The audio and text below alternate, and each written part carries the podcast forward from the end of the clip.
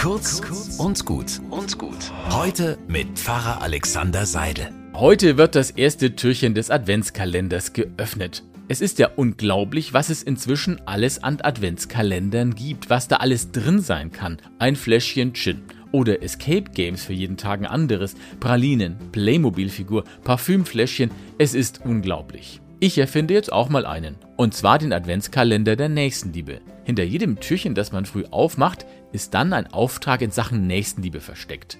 Zum Beispiel, lobe heute einen Kollegen oder heute regst du dich mal nicht über eine seltsame Eigenart deiner Schwiegermutter auf oder bring heute mal was zum Naschen mit in die Arbeit oder ruf jemanden an, der sich darüber freut, mal wieder was von dir zu hören. Das wäre doch was. 24 Tage, an denen ich jeweils einmal bewusst einem anderen etwas schenke. Freundlichkeit, Lob, Großzügigkeit, Verzeihen oder Anerkennung.